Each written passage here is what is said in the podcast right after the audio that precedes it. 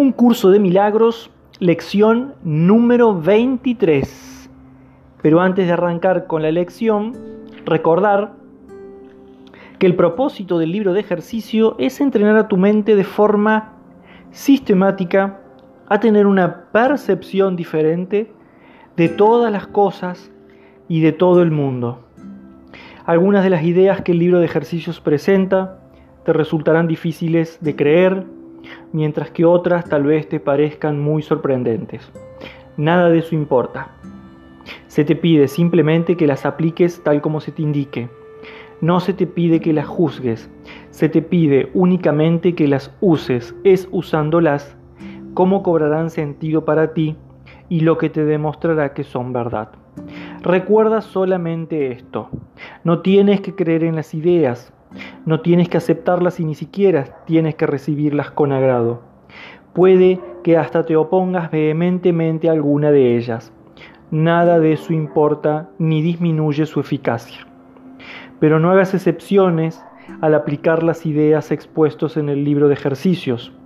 Sean cuales sean tus reacciones hacia ellas, úsalas. No se requiere nada más. Y ahora sí, pasamos a la lección número 23. Puedo escaparme del mundo que veo renunciando a los pensamientos de ataque. Puedo escaparme del mundo que veo renunciando a los pensamientos de ataque. La idea de hoy describe la única manera de poder escapar del miedo que jamás tendrá éxito. Nada más puede lograrlo, nada más tiene sentido. Pero esta manera de escapar no puede fallar. Cada pensamiento que albergas da lugar a algún segmento del mundo que ves. Es con tus pensamientos, pues, con los que tenemos que trabajar, si es que tu percepción del mundo ha de cambiar. Si la causa del mundo que ves son los pensamientos de ataque, debes aprender que esos son los pensamientos que no deseas. De nada sirve lamentarse del mundo. De nada sirve tratar de cambiarlo. No se puede cambiar porque no es más que un efecto. Pero lo que sí puedes hacer es cambiar tus pensamientos acerca de él en ese caso estarás cambiando la causa. El efecto cambiará automáticamente.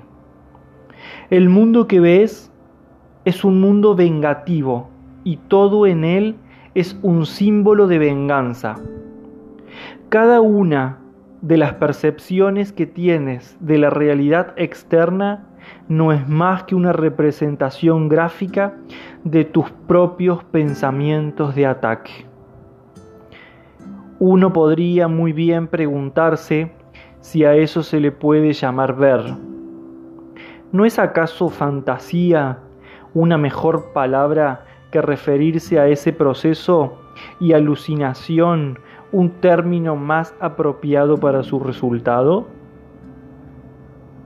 Ves el mundo que has fabricado, pero no te ves a ti mismo como el que fabrica las imágenes. No se te puede salvar del mundo, pero te puedes escapar de su causa. Este es el significado de la salvación, pues ¿dónde se encuentra el mundo que ves cuando su causa ha desaparecido? La visión ya tiene un sustituto para todo lo que crees ver ahora. La hermosura puede iluminar tus imágenes y transformarlas de tal manera que las llegues a amar, aun cuando fueran forjadas del odio, pues ya no las estarás forjando solo. La idea de hoy introduce el pensamiento de que no estás atrapado en el mundo que ves porque su causa se puede cambiar. Este cambio requiere en primer lugar que se identifique la causa y luego que se abandone, de modo que pueda ser reemplazada. Los primeros dos pasos de este proceso requieren tu cooperación. El paso final no. Tus imágenes ya han sido reemplazadas.